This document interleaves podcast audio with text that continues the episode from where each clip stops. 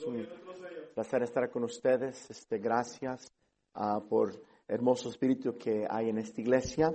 También quiero darle gracias a ustedes, hermanos, por la manera que ustedes recibieron a Priscila. Este, Priscila creció en nuestra iglesia allá en San Luis Potosí y su mamá y su hermano eh, son una bendición a nuestra iglesia. Y ustedes aquí recibieron con mucho amor y cariño y por lo cual que los bendiga mucho, hermanos. Estamos muy contentos. Oramos que Dios la guíe y que Dios la bendiga aquí en este país. Hablamos ella y yo antes de venirse acá a Estados Unidos y Dios la ha guiado y estamos agradecidos con Dios. Pero gracias a ustedes, hermanos, por su amor en aceptarla, en ser de bendición a su vida. Y bueno, también este, gracias por estar aquí en esta tarde. Estamos orando que Dios pues hable a través de su palabra.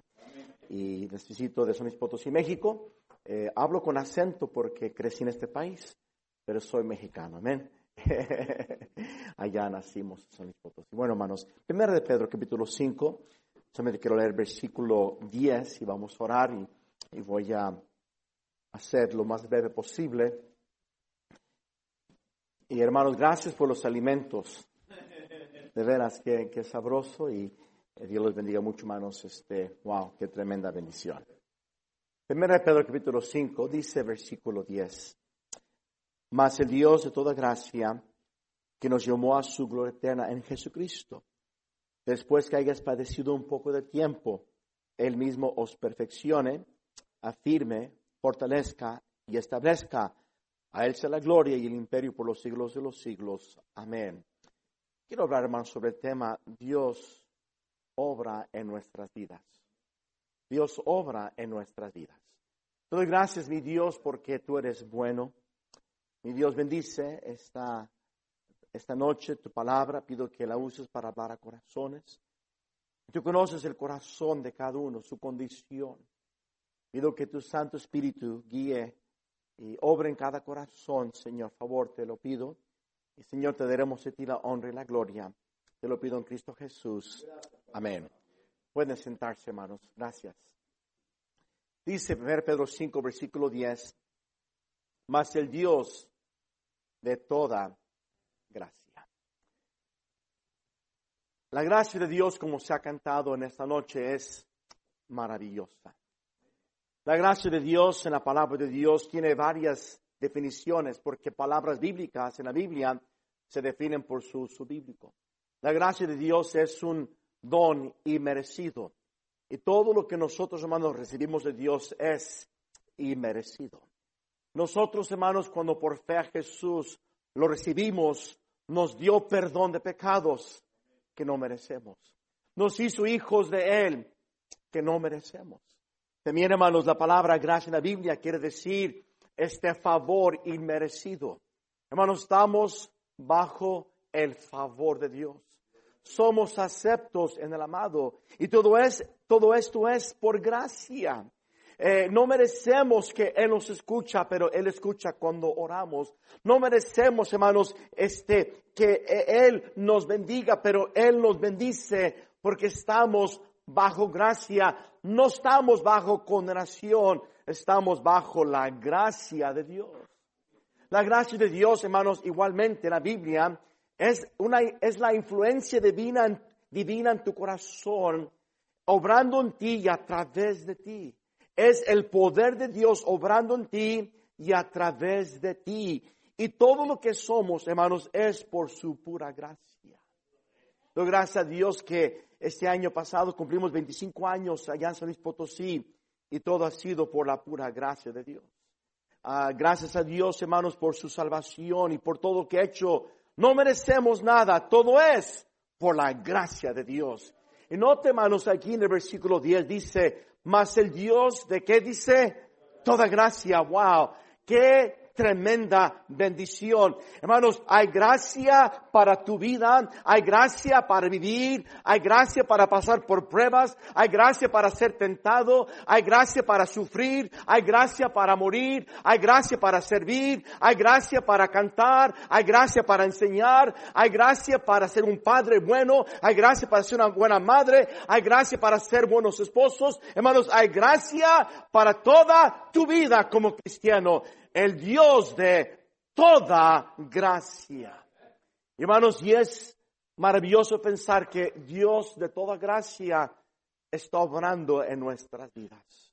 A veces me, pongo a pensar uh, cómo Dios ha sido tan paciente conmigo.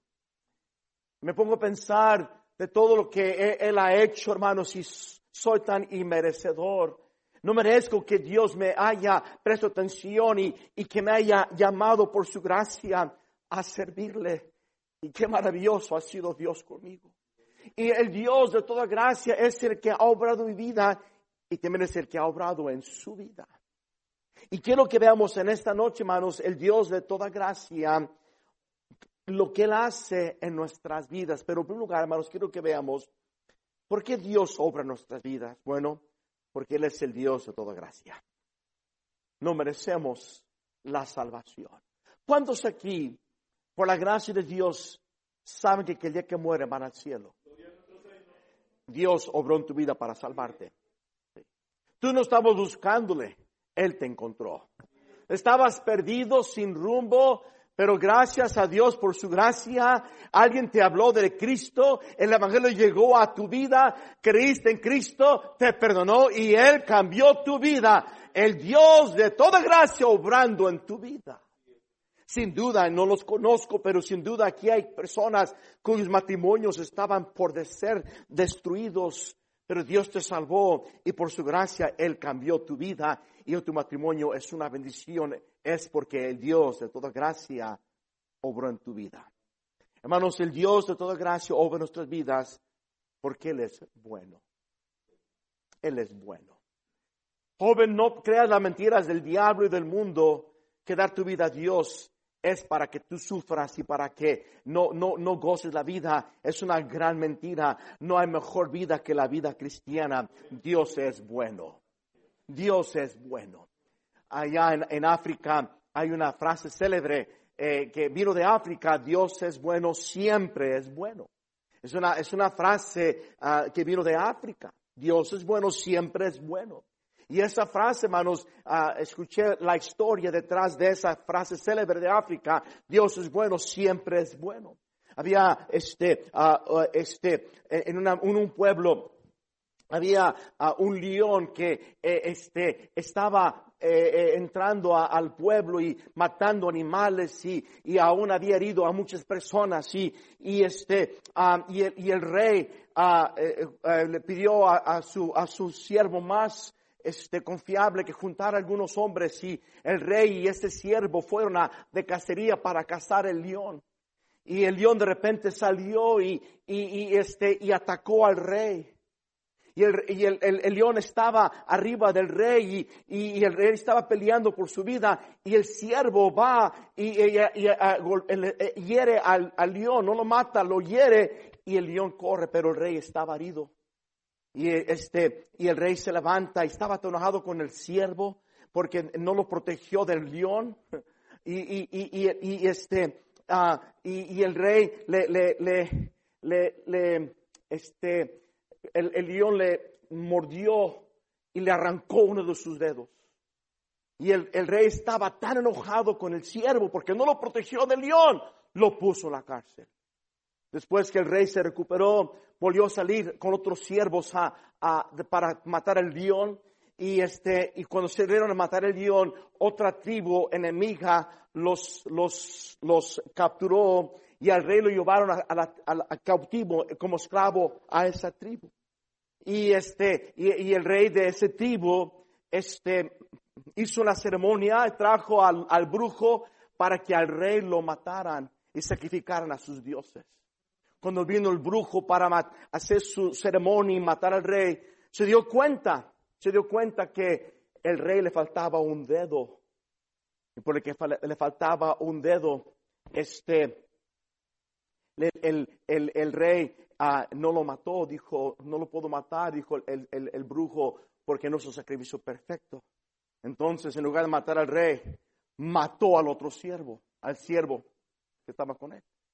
Y el, y el cristiano que estaba en la cárcel, él para todo decía, Dios es bueno, siempre es bueno. Ese hombre había sido salvo, eh, eh, unos misioneros le habían ganado para Cristo. Y él siempre decía, Dios es bueno, siempre es bueno. Y cuando el rey fue a, ya lo dejaron libre y el rey regresó a su pueblo, estaba en la cárcel del siervo y, él, y dijo eh, el, el, rey al siervo, este, mira lo que pasó, dijo, este, um, eh, eh, el rey dijo, mira lo que me pasó, me iban a matar, pero mataron al otro siervo.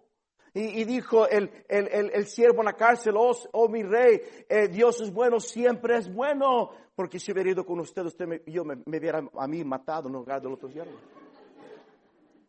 Dios es bueno, siempre es bueno. Hermanos, Dios es bueno, por eso sobre nuestras vidas. Pero fíjense bien ahí, hermanos, en el versículo 10. Dice más el Dios de toda gracia que nos llamó, que dice, a su gloria eterna. ¿Sabes por qué Dios over nuestras vidas? Porque Dios tiene un plan eterno. Tiene un plan eterno para nosotros. Hermano, no, no nomás nos salvó porque sí, nos salvó porque Él tiene un plan eterno para nuestras vidas.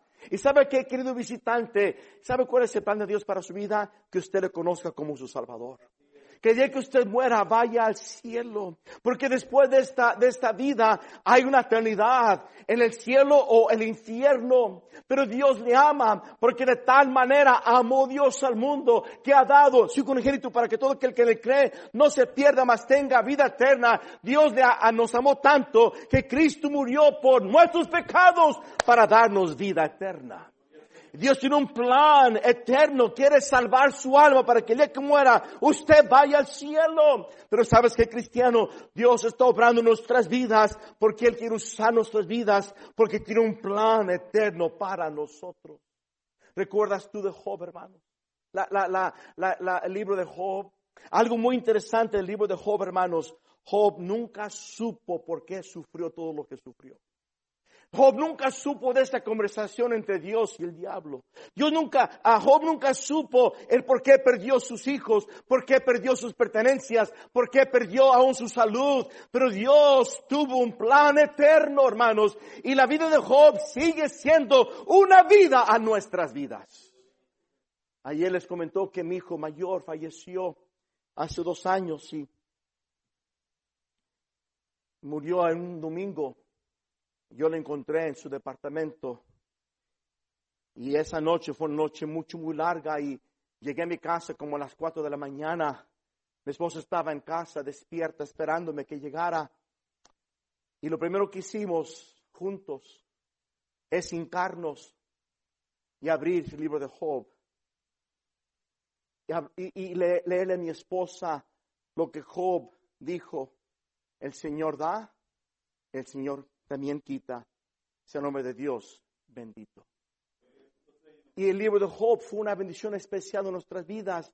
Hermanos, y así ha sido en la vida de tantas personas. Dios permitió que Job sufriera lo que él sufrió porque Dios tuvo un plan eterno con la vida de Job. Por eso Dios obra en nosotros. Él quiere usar nuestras vidas. Quiere usar tu, eh, tu matrimonio. Joven, señorita, Dios tiene un plan para tu vida. Dale tu vida al Señor. Pero sigamos adelante, hermanos. lo que dice ahí, hermanos, en 1 de Pedro, capítulo 5, dice ahí en el versículo 11, a Él sea la gloria, el imperio por los siglos de los siglos. Amén. ¿Sabes por qué Dios obra nuestras vidas, hermanos? Dios over nuestras vidas para que nuestras vidas le traigan honra y gloria a Él. Traigan honra y gloria a Él. Hay una persona en nuestra iglesia que hace tres años llegó a nuestra iglesia. Tenía 25 años de ser adicto a la cocaína. Él había hecho mucho dinero, era, es joyero, pero todo lo perdió. Perdió su familia, perdió todo por adicción a la cocaína. Gracias a Dios que Dios salvó su alma Llegó a mi oficina, Pastor Ramos, tengo un gran problema, ayúdame. Y le, le, mostré la Biblia, principios bíblicos de cómo él pudiera vivir en victoria. Y hermanos, hoy en día este hermano, eh, este hora gana almas, eh, da estudios bíblicos, eh, Dios lo está usando grandemente. Ah, él enseña a nuestros jóvenes, hermanos, ¿por? Porque ahora su vida, hermanos, una vida transformada por el poder de Dios, está dando honra y gloria a Dios. Es lo que Dios quiere hacer con tu vida, que tu vida le traiga honra y gloria a Dios que glorifiquemos su nombre, glorifiquemos su obra, glorifiquemos su bondad, glorifiquemos su gran amor por nosotros. Dios quiere que nuestra vida le traiga honra y gloria a Él. Pero ahora quiero que veamos, hermanos, qué es lo que Dios está haciendo en nuestras vidas. Mira hermanos, en el versículo 10, 1 Pedro 5, 10.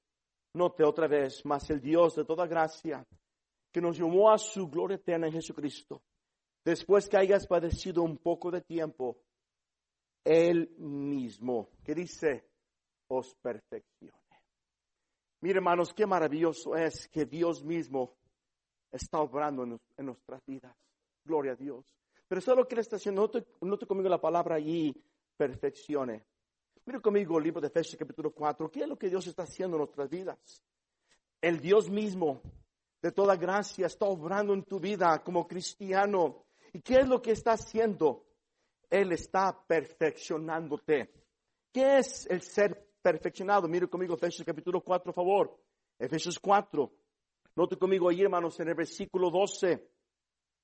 Bueno, versículo 11. Y él mismo constituyó a unos apóstoles, a otros profetas, a otros evangelistas, a otros pastores y maestros.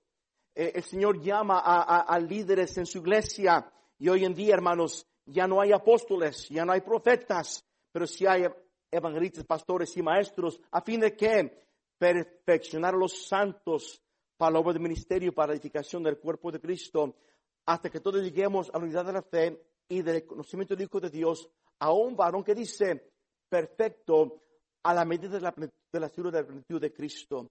¿Sabe lo que está haciendo en tu vida, hermanos? Dios está obrando tu vida para que tú y yo seamos más como Cristo. ¿Sabes qué, hermano? La medida de crecimiento espiritual no se mide por conocimiento, se mide si tú eres más como Jesús. Eres más como Jesús. Hermanos, es lo que Él está haciendo.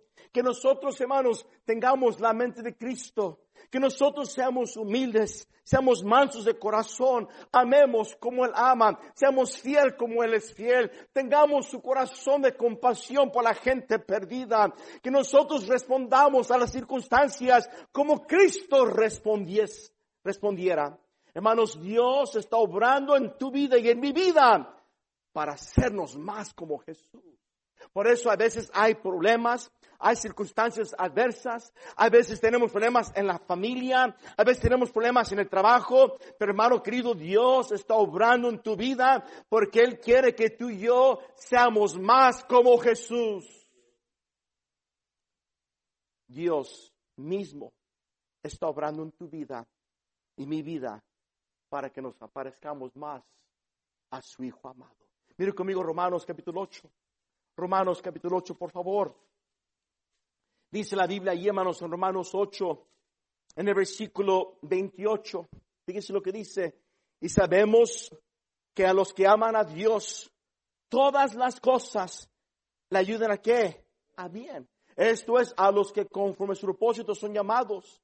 Hermanos, ¿cuál es el bien? ¿A qué me ayuda todo lo que me pasa en la vida? Versículo 29. Porque a los que antes conoció, también que dice, los predestinó para que fuesen hechos conformes a la imagen de su Hijo, para que Él sea primogénito entre muchos hermanos. Yo creo que esa es la predestinación. Dios no predestina unos al infierno, otros al cielo, no. Él predestina que todos los que somos sus hijos nos parezcamos con Jesucristo. Y un día en la gloria seremos exactamente como Él. Hermanos, es lo que Él está haciendo, nos está santificando, nos está perfeccionando para que seamos más como Jesús. Pero sigamos adelante, por favor, hermanos. 1 Pedro 5:10. Dice, mira que Él mismo os perfeccione. Él está obrando en tu vida, hermanos, para que te parezcas más a Jesús. Pero fíjese ahí, hermanos, la palabra afirme. 1 Pedro 5, versículo 10, afirme. Esa palabra, hermanos, original, habla de como de dar vuelta en cierta dirección con resolución. O sea, esta palabra, hermanos, quiere decir que Dios está obrando en nuestras vidas para cambiarnos. Para cambiarnos, hermanos. Quiero preguntarte, hermano, ¿estás cambiando? Muchas personas batallan con ira, batallan con amargura, batallan con soberbia. Hermanos, y a través de los años no cambian. Dios quiere que cambies. Amén. Él está obrando en mi vida, en tu vida, para cambiarnos. Hace unos 11 años tuve que ir a nuestra iglesia para ofrecer mi renuncia. En ese tiempo estaba batallando mucho con mis dos hijos mayores. Después de una, confrontación que tuvimos que hacer, mi esposo y yo dijimos a nuestros hijos que ellos tenían que decidir vivir como cristianos o no vivir, no vivir con nosotros. Porque estaban ellos teniendo muy mal testimonio. No porque sus papás eran papá, su papá era pastor, sino porque como cristianos tenían que vivir como cristianos. Mis hijos dijeron, papá, no, preferimos irnos de la casa. Tenían 18 años y 19 años de edad. Y este, entonces yo fui a la iglesia el domingo y conté a la iglesia lo que estaba pasando. Ellos estaban enterados de muchas cosas porque siempre he sido muy abierto con nuestra iglesia y ofrecí una renuncia. Nuestra iglesia, y de hecho ese día cuando ofrecí la renuncia, mis hijos llegaron al culto para escuchar lo que su papá iba a decir. La iglesia no aceptó nuestra renuncia. Dijo, no, pastor, vamos a orar por usted. Hemos visto como usted y la hermana Karen han, tratado de guiar a sus hijos y vamos a orar por usted, vamos a ser pacientes con ustedes. Y nuestra iglesia no dejó que renunciásemos. El siguiente día, ese lunes, yo les hablé por teléfono a mis hijos, dije, hijos, este, quiero ver con ustedes y los, los vi en un, parque, afuera de un parque. Le dije, hijos, favor, no se vayan de la casa. Hijos, están cometiendo un gran error. Hijos, este, eh, eh, regresen a casa, vamos a juntos a, echarle ganas. Pero ellos dijeron, no, papá, ya, ya tomamos nuestra decisión. Ellos se fueron y yo me quedé allí en el, en el parque quebrantado. Pensaba que ya se había perdido todo, hermanos. Yo recuerdo que caminando por el parque, era como nueve de la noche, parecía como un, borracho. Me ladeaba de un lado a otro por el quebranto. Que en esa, esa noche Dios vino a mi corazón y Dios obrando en mi corazón. Yo ahí llorándole al Señor, le dije, Señor, ¿qué está pasando? Y me da pena decirles, pero debo decir lo siguiente, lo que pasó. Hasta ese día yo culpaba a mis hijos por todo. Pero esa noche, allí en ese parque, el Espíritu de Dios me mostró mis fallas, mis errores, mi fracaso como padre. Yo había perdido el corazón de mis hijos. Dios en esa noche me mostró, hermanos, de una manera tan contundente lo que yo había hecho mal. Y esa noche en quebranto, en, en, en dolor, le prometí al Señor que esas áreas de vida las iba a cambiar. Iba a cambiar con mis hijos y tomé decisiones esa noche. Y gracias a Dios, hermanos, que Dios obró. Mi hijo mayor, el año después de esa reunión, de ese quebranto, después de ayuno y oración, él se convirtió a Cristo. Y este, y bueno, no tengo tiempo de contarles todo lo que Dios hizo, pero Dios me cambió. Unos años después le dije a mi hija Raquel, Raquel, estoy orgulloso de ti, hija, ¿cómo has cambiado? Me dijo mi hija, Daddy, you've changed too. Papá, tú también has cambiado. Y hermanos, y Dios restauró el corazón de mis hijos y, y restauró sus vidas para su gloria. Hermanos, pero ¿sabes qué? Es que Dios está obrando nosotros. Él quiere que cambiemos. Es tan fácil ver al otro, ver a tu esposo, ver a tu esposa, ver a tus hijos, pero Dios quiere que tú, hermano, delante de Él esté dispuesto a decir, Señor, examíname a mí, cámbiame a mí, porque Señor soy soberbio, tengo rencores, tengo amargura, tengo mal carácter, mi, mi lengua no lo puedo controlar. Dios quiere cambiarte a ti, mi hermano querido. Ahora es el Dios de toda gracia. Él es paciente. Él es bueno. Él nos, hermanos, Él no nos trata como merecemos, pero Dios está obrando tu vida para que cambie. ¿Saben qué, hermanos? Quiero decirles algo. Esa es una hermosa iglesia, un hermoso espíritu, hermanos, y Dios los quiere bendecir grandemente. Pero sin duda, como iglesia, Dios quiere que ustedes cambien algunas cosas también. Porque Él quiere usarlos más. Hay muchas almas que ganar para Cristo, hermanos. Hay, hay, hermanos, hay una obra, hermanos, increíble que hacer por Dios. No se sientan que ya ustedes ya llegaron, que están bien siempre. Hay más que hacer, hay más que cambiar, hay más que conocer, hay más que ser como Jesús. Y Dios está obrando en sus vidas y en esta iglesia para cambiarlos. El Dios de toda gracia obrando en nuestras vidas. Para hacernos como Cristo, para cambiarnos. Pero mire conmigo, hermanos, ahí la palabra fortalezca. Fortalezca. Para que usted vea en el contexto del Dios de toda gracia. Mire conmigo 2 Corintios 12, que es lo que ahí está diciendo. ¿Sabe lo que dice, hermanos? Dios, obrando en ti, quiere que tú conozcas su poder. El Dios de toda gracia, el mismo, os fortalezca. conozcamos su poder. Hermano, escuche bien. El día que tú fuiste salvo, conociste el poder de Dios para salvar, para perdonar tu vida. Su poder para cambiarte. Amén, hermanos. Eres una nueva criatura. Alabado sea el Señor. Pero sabes que, hermano, muchos cristianos, y vamos a ver por qué en un momento, dejan de experimentar ese poder en su vida. Por eso su vida cristiana es tan insípida. Por eso su vida cristiana es tan apática. Porque dejan de ver a Dios obrar en sus vidas. Mire lo que dice ahí, hermanos, 1 de Corintios 12, 7. Y para que la grandeza, y para que la grandeza de las revelaciones no me exaltase desmedidamente, me fue dado un aguijón en mi carne, un mensajero de Satanás que me abofetee para que no me enaltezca sobremanera. Respecto a lo cual tres veces lo he rogado al Señor que lo quite de mí. Me he dicho, bástate mi gracia, porque mi poder se perfecciona en la debilidad. Por tanto, de buena gana, me gloré más bien en mis debilidades, para que repose sobre mí el poder de Cristo. Por lo cual, por amor a Cristo, me gozo en las debilidades, en afrentas, en necesidades, en persecuciones, en angustias, porque cuando soy débil, ¿qué dice hermanos? Soy fuerte. A nadie aquí nos gusta las pruebas. Nadie aquí le gusta sufrir.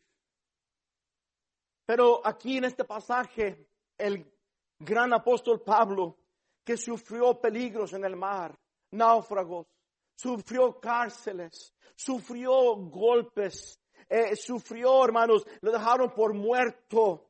Pero esta, esta situación en su vida dijo, Señor, no la aguanto. Señor, favor, quita de mí esta situación en mi vida. ¿Cuál era exactamente? No sabemos, pero era un mensajero de Satanás y, el Señor dijo, ¿sabes qué, Pablo? No te lo voy a quitar, Pablo, porque Pablo, quiero que tú experimentes mi poder. En tu debilidad, en tu dolor, en tu quebranto, quiero que experimentes mi gracia. Quiero que tú me conozcas como no me pudieras conocer excepto que pasaste por esta prueba en tu vida. Hermanos, así es Dios. Dios obrando en nuestras vidas, el Dios de toda gracia que es bueno, que es fiel, que es paciente, que es grande misericordia. Hermanos, Él quiere que tú y yo conozcamos su poder. Su poder. Hermanos, ¿saben qué? Hermanos, por la gracia de Dios, podemos vivir una vida sobrenatural. Mucha gente vive su vida bajo las circunstancias, quejándose de esto, del otro y, y de, buscando soluciones humanas y eh, tienen problemas y buscan ayuda profesional y, y todo, todo esto, hermanos, no estoy diciendo, que está mal, pero en lugar de buscar a Dios, en lugar de, de, de, de humillarse delante de Dios y acercarse a Dios, buscan soluciones humanas cuando pudieras tú vivir con el poder de Dios, viviendo con su gracia en, tu vida. Pablo eh, expresa allí, primero de Corintios capítulo 15, Pablo expresa que él vivió una vida sobrenatural. Él sirvió de una manera sobrenatural. La gracia de Dios obrando en su vida. Primera de Corintios capítulo 15, dijo Pablo en el versículo 9, porque yo soy el más pequeño de los apóstoles, que no soy digno de ser llamado apóstol porque persigue la iglesia de, Dios, pero por la gracia de Dios solo que soy. Y su gracia no ha sido mano para conmigo. Antes he trabajado más que todos ellos, pero no yo, sino la gracia de Dios conmigo. Pablo dijo, yo soy el menos indicado, pero Dios me ha usado para hacer cosas grandes, pero no ha sido yo, ha sido la gracia de Dios conmigo hermanos, ¿saben qué? Determina que vas a vivir una vida viendo a Dios obrar en tu vida. Una vida sobrenatural. Pero sigamos adelante, hermanos, por favor, mire conmigo. Ahí otra vez, 1 Pedro capítulo 5. ¿Qué es lo que Dios está haciendo nos está perfeccionando, moldeándonos para que seamos más como Jesús. Nos está cambiando, está mostrando su poder en nuestras vidas. Y lo dice, note la palabra establezca. Esa palabra habla de poner fundamentos fuertes. Dios está obrando tu vida para que seas un cristiano más fuerte que tengas más convicciones, que seas un cristiano que tu vida está arraigada en la palabra de Dios. Porque vendrán tempestades, vendrán, problemas, vendrán vientos de falsas eh, y en, este, doctrinas y de engaño, vendrán situaciones difíciles, pero Dios está en tu vida para que tú seas un cristiano fuerte, hermano querido. Que seas un cristiano que terminas tu carrera habiendo sido fiel. Establezca. Por eso Dios, hermanos, fíjese bien, está obrando en tu vida y en mi vida. Pero quiero que veamos unas verdades más. Mire conmigo, hermanos. Hemos visto que Dios obra en nuestras vidas porque Él es bueno porque tiene un plan eterno para nosotros, para que mi vida le traiga honra y gloria a su nombre, que es el gran propósito de la vida cristiana, es darle gloria a Dios. ¿Y qué es lo que está haciendo? Me está moviendo para que sea como Jesús. Me está cambiando. Me está haciendo un cristiano. Este, ah, eh, disculpe, está obrando para que yo conozca su poder y para que sea un cristiano más fuerte.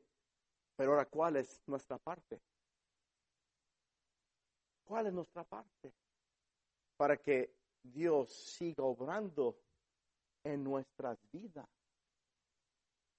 ¿Está conmigo, hermanos? Mire conmigo, versículo 5. Deme, unos minutos más de su apreciable tiempo. Dice igualmente, jóvenes, están sujetos a los ancianos y todos sumisos unos a otros. Y lo dice revestidos de qué? De humildad. Porque Dios resiste a quienes? Los soberbios. Y da gracia. a ¿Quiénes? Entonces el Dios de toda gracia le da gracia. ¿A quiénes, hermanos? Lo dice en el versículo, versículo este 6, Humillaos pues bajo la poderosa mano de Dios para que los exalte cuando fuere tiempo. Hermanos, si queremos que en nuestra vida cristiana Dios siga obrando nosotros. En lugar debemos vivir humildemente. Debemos ser humildes. Déjame decir esto, hermanos. Mire conmigo Mateo 5 rápidamente. Mateo 5, por favor. Mateo capítulo 5. Dice ahí, hermanos, en el versículo 3. Dice, bienaventurados los pobres en espíritu, porque de ellos es que dice, ¿sabes por qué mucha gente, hermanos, no quiere ser salva? Porque no son pobres en espíritu, o sea, no son suficientemente humildes para reconocer que necesitan perdón de sus pecados. Suficientemente humildes para reconocer que toda su vida han estado equivocados. Suficientemente, suficientemente, suficientemente humildes para reconocer que la religión que mis padres, que sus padres les, les, les enseñaron, no era la verdad de Dios. Antenoche, el, el, antenoche, Karen y yo estuvimos en la casa de una parejita que los miércoles va a nuestra iglesia y los domingos va a la, a la misa católica. Porque ellos tienen miedo tienen miedo ellos, eh, este, y, y, fuimos a su casa y les expusimos el evangelio y, y, entendieron el mensaje de salvación. Pero él me dice, me decía, Pastor Ramos, es que mi madre cada vez que me habla me, me, me, me, encomienda a la Virgen y, y, ella me, me hace conmigo repetir oraciones y Pastor Ramos, pero quiero preguntarle, Pastor, estoy mal. Dije, mira hermano, dije, mira, no es que, no es que yo diga que estás mal, pero mira lo que dice la palabra de Dios. Y no es que, no es que nosotros, hermanos, juzgamos a los hombres, no, nosotros somos nada, no somos mejores que nadie. Pero Cristo por su gracia nos ha salvado y Él por su gracia también quiere salvarle usted. Reconozca que usted necesita perdón de pecados, necesita salvación eterna, necesita el perdón de Dios para que Dios te salve, para que Dios te perdone tus pecados. Pero igual como cristianos, muchas veces, hermanos, dejamos de crecer espiritualmente porque ya pensamos que ya hemos llegado. Tengo ya años. Yo soy de los que iniciaron la iglesia. Ya yo no sé quién inició, entonces no se rían, hermano. Pero bueno, este, yo, yo tengo aquí desde el principio y, este, y, hermanos, llega el punto que pensamos que ya somos lo que debemos hacer, ya conocemos todo lo que debemos de conocer y nadie nos puede enseñar nada. Y por eso dejas de crecer, dejas de cambiar y Dios deja de obrar en tu vida porque Dios dice que Él resiste al soberbio. Y déjame decirles algo, aunque, aunque se enojen conmigo, se los voy a decir dejamos nuestros países. Allá, vivíamos bien pobre, llegamos a este país, ya tenemos una troca de año, ya, ya, ya podemos comprarnos botas bonitas, ya tenemos una casa mejor. Y nos sentimos mejores que la gente de nuestros pueblos. Yo ya speak English. y ya pensamos que somos mejores que otros. Hermanos, ¿y, sabes qué pasa, hermanos? Dios ya deja de obrar en tu vida porque Dios resiste al poder. Y empezamos a vivir la vida cristiana sin la gracia de Dios. Eres salvo, pero la vives sin su gracia. Mira, mira, quiero mostrarte cómo viven los que viven sin gracia. Mire conmigo Santiago capítulo 4. ¿Sabes cómo viven los cristianos que, que viven sin gracia? Porque hermanos queridos, igual como es imposible ser salvos en la gracia de Dios, es imposible vivir la vida cristiana sin la gracia de Dios. Amén. Mire Santiago capítulo, mire Santiago capítulo 4. Quiero mostrarte cómo vive la gente cristiana está viviendo sin la gracia de Dios. Santiago 4.1, ¿de dónde vienen las guerras y los pleitos entre vosotros? no es de vuestras pasiones, fíjese, las cuales combaten en vuestros miembros. Codiciáis y no tenéis, matáis y ardéis de, y ardéis de envidia, no podéis alcanzar, combatís y lucháis, pero no tenéis lo que deseáis porque no pedís. Pedís y no recibís porque pedís mal para gastar en vuestros deleites, oh almas adúlteras. No sabéis que la amistad del mundo es enemistad contra Dios. Cualquiera pues que quiera ser amigo del mundo se construye amigo de Dios. O pensáis que la escritura dice en vano, el espíritu de, que él ha hecho morar nosotros nos anhela celosamente. Pero no otro que dice, pero él da mayor gracia. No tienes que vivir como estás viviendo. En tu carne, con envidias, problemas con otros, atraídos por el mundo, batallando todos los días con tu cristianismo. Hermano, no tienes que vivir batallando. Puedes vivir la vida cristiana de una manera sobrenatural con su gracia. Dios obrando en tu vida. Su influencia, su poder obrando en tu vida. Pero vives en esta manera porque estás viviendo sin gracia. ¿Por qué? Porque como dice ahí la Biblia, Él da mayor gracia. Por eso dice, Dios resiste a los soberbios y da gracia a los humildes. Hermano querido, yo no quiero vivir mi vida cristiana sin verlo obrar en mi vida. Yo quiero ser un cristiano que ve a Dios cambiarlo, aunque a veces duele. Y quiero ser más como Jesús. Y quiero ser más fuerte porque soy débil. Hermano querido, sé humilde. Reconoce que tú necesitas a Dios todos los días. Reconoce tu condición. Hermano, sé como ese barro moldeable en las manos de Dios. Deja que Dios siga obrando en tu vida. Sé humilde. Pero fíjese conmigo, hermanos, ¿qué es nuestra parte para que el Dios de toda gracia siga obrando en nuestras vidas? Mire conmigo, allí en 1 Pedro 5, 7, dice, echando toda vuestra ansiedad sobre Él, porque Él tiene cuidado de vosotros. Dice, echando toda vuestra ansiedad sobre Él, porque Él tiene cuidado de nosotros. Número dos, hermanos, sigue confiando en el Señor. Fíjate de Jehová de todo tu corazón. No te puedes en tu propia prudencia, reconócelo en todos tus caminos y Él enderezará tus veredas. Dice la Biblia, este, Jehová mi luz y mi salvación, ¿de quién temeré? Jehová es la fortaleza de mi vida, ¿de quién he de atemorizarme? Sigue confiando en la bondad de Jehová, sigue confiando en su mano, sigue confiando en su fidelidad, sigue confiando en sus promesas, porque en Jehová, Señor, está la fortaleza de la vida. Sigue confiando, hermanos, tu vida en sus manos, sigue confiando en su dirección, sigue confiando en la oración, sigue confiando en su palabra. No dejes de vivir la vida esperando en tu Dios, confiando en Él.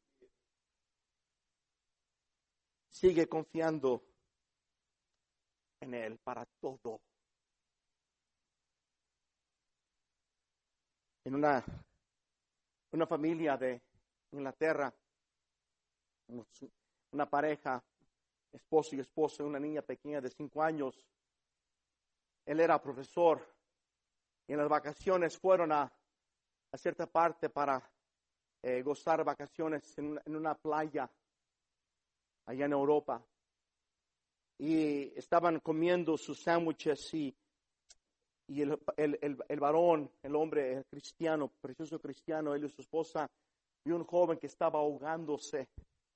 Y él se lanzó a salvar la vida de este joven, pero no sabía él cómo bien ayudar a alguien que estaba ahogándose. Y el, joven pudo más que él y los dos se hundieron y murió.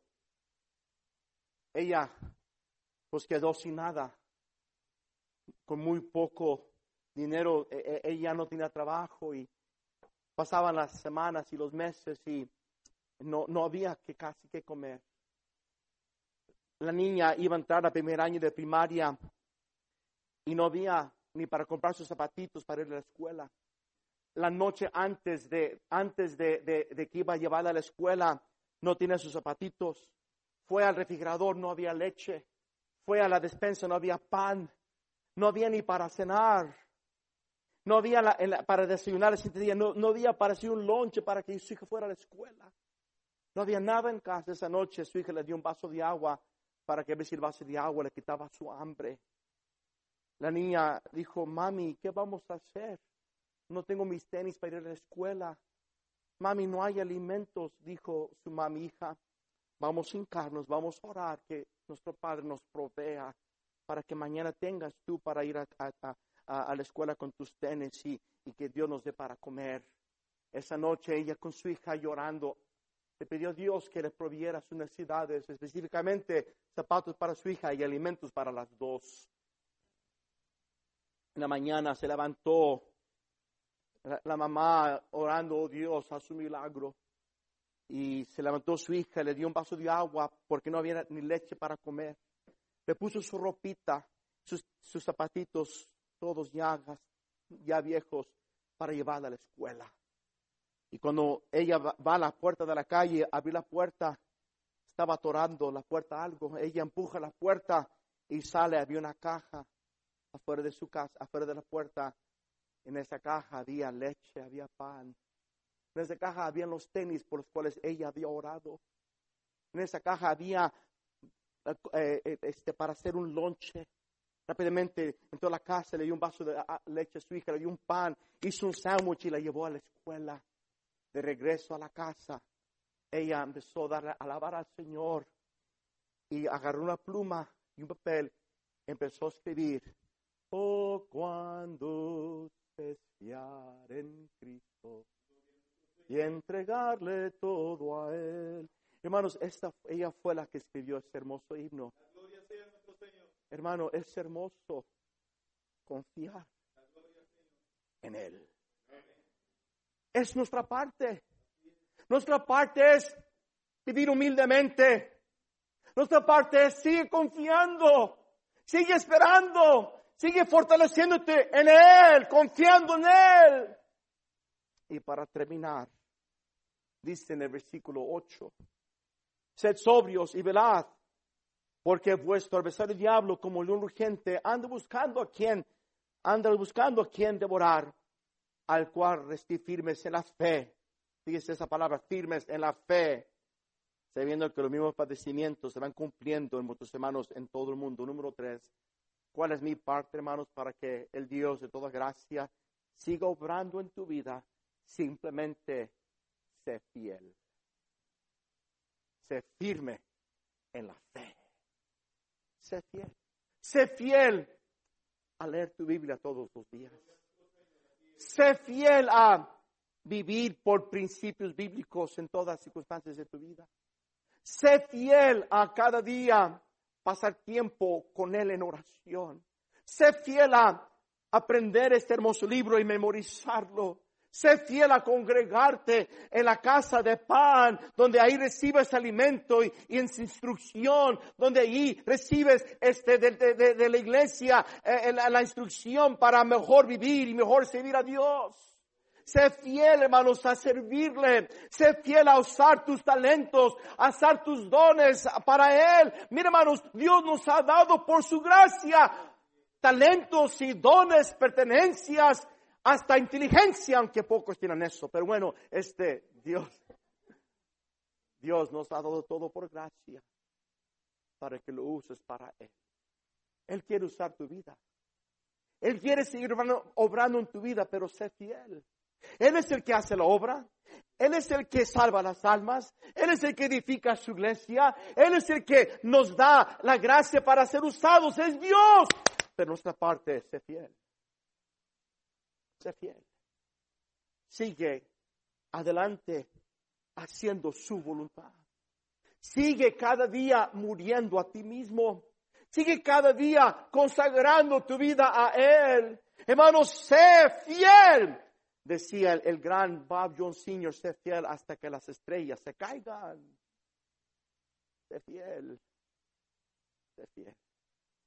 es mi parte. Mire, hermanos, mi anhelo es seguir viendo a Dios obrar en mi vida, a mi familia, mi maravillosa esposa que Dios me ha dado que no merezco, la iglesia que Dios nos ha dado y Dios nos ha bendecido tan, tanto.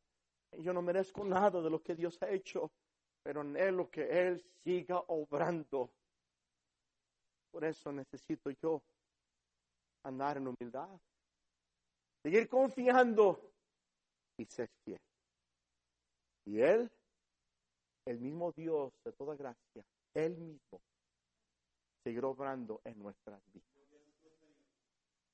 Padre Celestial, bendice Dios mío tu palabra en esta hermosa noche. Gracias te doy, Señor, por esta iglesia y con su cumplimiento de 15 años. Mi Dios bendice. Dios, tú, tú nos amas. Tú has sido tan bueno con nosotros. Mi Dios, si aquí hay personas que no están seguros de su salvación, ¿a dónde iría su alma si mueren? Pido que esta noche sea el día de que ellos puedan conocer la salvación. Y Señor, sigue obrando en todos nosotros para que tú seas glorificado, para que cumplamos con el plan eterno que tienes para cada uno de nosotros. Te lo pido en Cristo Jesús.